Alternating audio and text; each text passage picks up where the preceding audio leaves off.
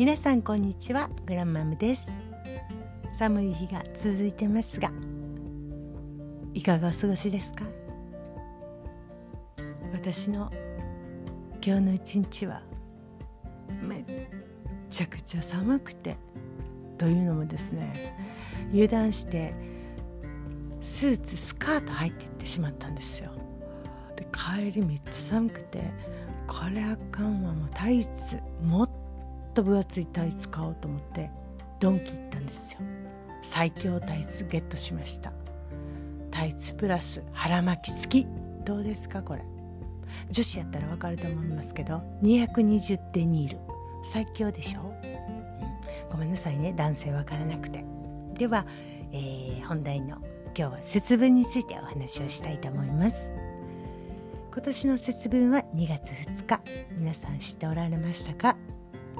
私は知りませんでした。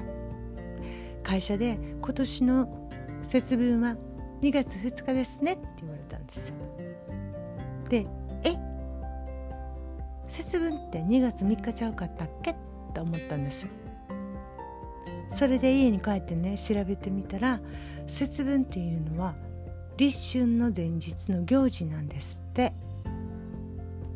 そして今年は2月3日が立春なので2月2日が節分にあたるとのことです。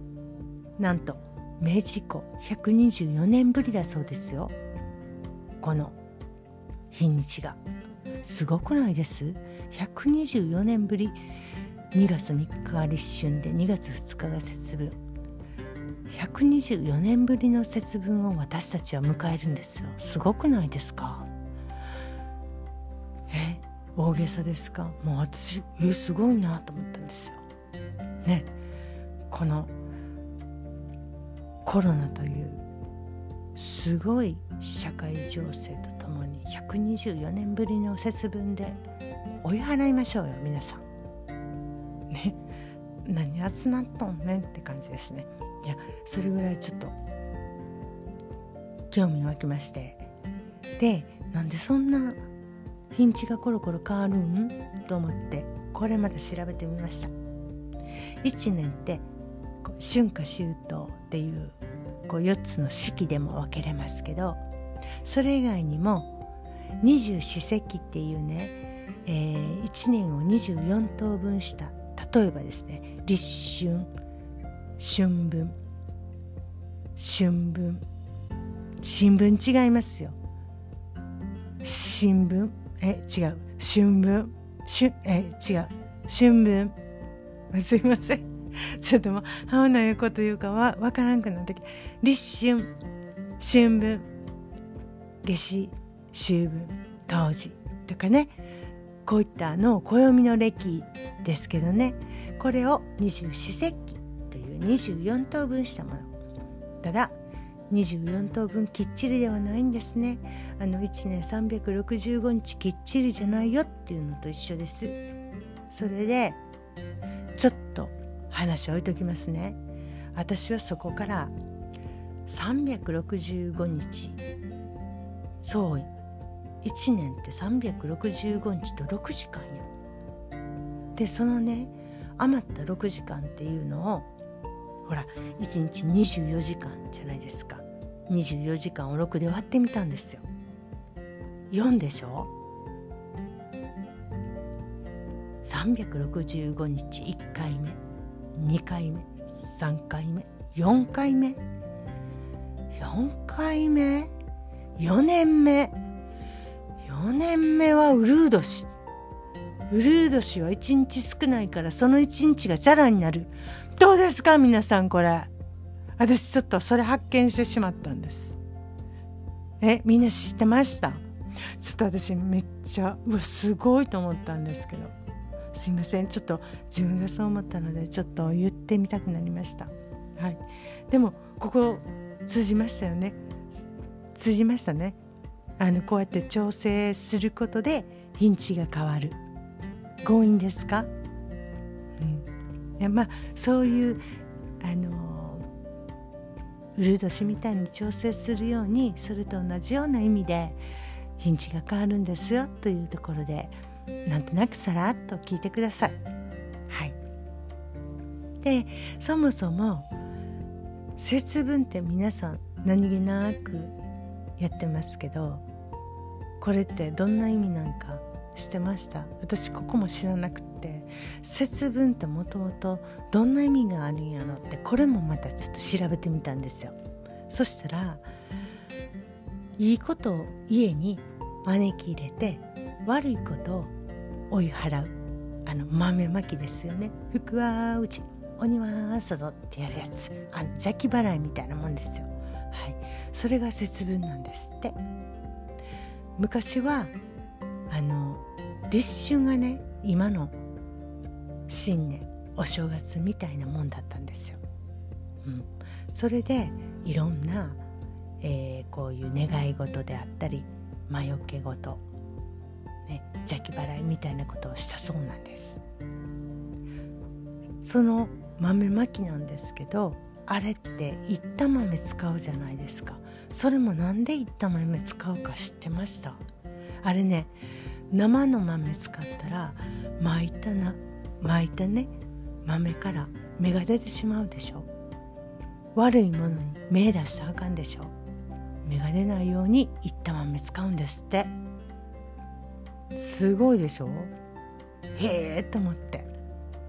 で家の中に巻いた豆こう集めてね自分の年の数だけ食べて今年1年元気に過ごせますようにっていう意味を込めて食べるんですよねあれね。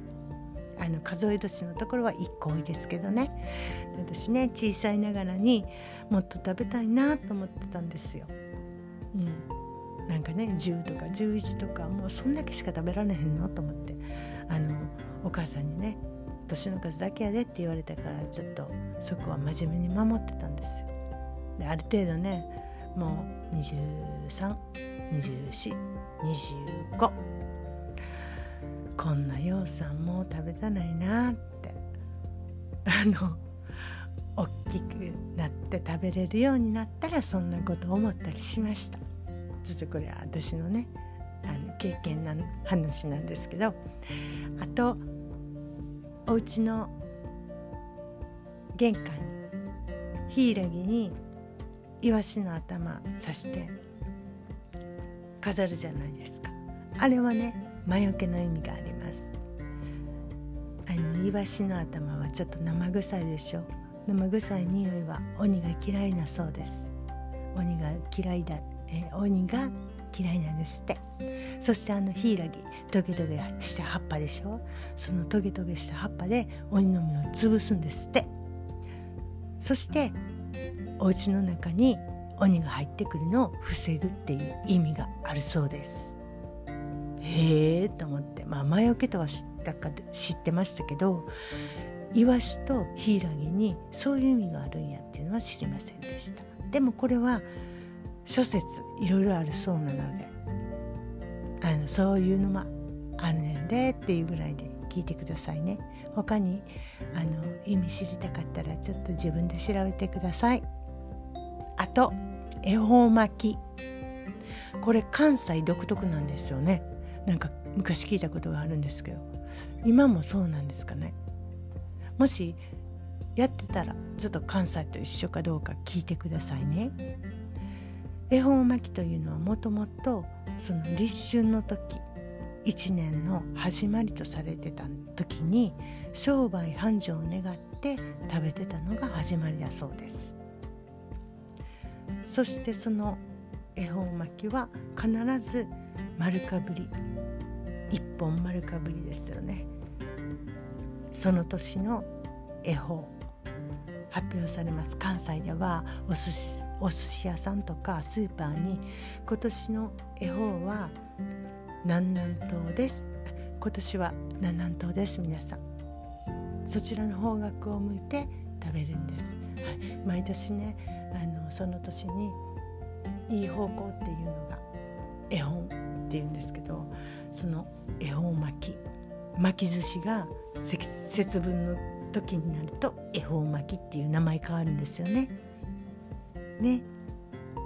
で小さいながらに、一本多いと思いながらでも頑張って願い事をしながら食べたのを思い出しますそしてお母さんが「こっちの方向へで今年はこっち向いて食べるんやで」って言って「はーい」言ってみんな食べるんですけど今みたいにスマホもないでしょ？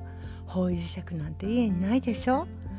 お母さんもあんなだ大体ですよ。大体こっちで横見たらみんな兄弟方向が微妙にずれてるし。ねこんなんで願い事叶ったんでしょうかね。うちのねお話ですけど。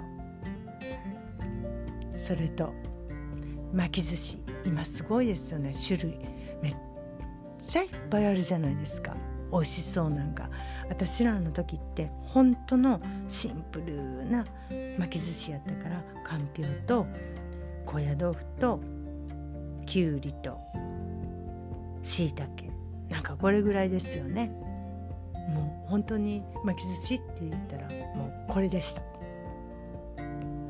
ねあのサラダ巻きが出てきた時衝撃的衝撃的違いました？すいませんちょっとこの話したらちょっと年バレまあいっか。もう衝撃的でした。あれをマヨネーズつけて食べるんですよ。もうなんかすごい時代になりましたね。これからもっともっとなんかいろんなことが変わってくるんでしょうね。ただこういう行事ごとっていうのはいろんな意味があって毎年毎年繰り返されていくことなので少し生活の知恵として、えー、生活の知恵として知っていただいたらちょっ節分迎える気分は違うかなと思って今日はお話しさせていただきましたでは今日も良い一日をお過ごしくださいグランマムでした。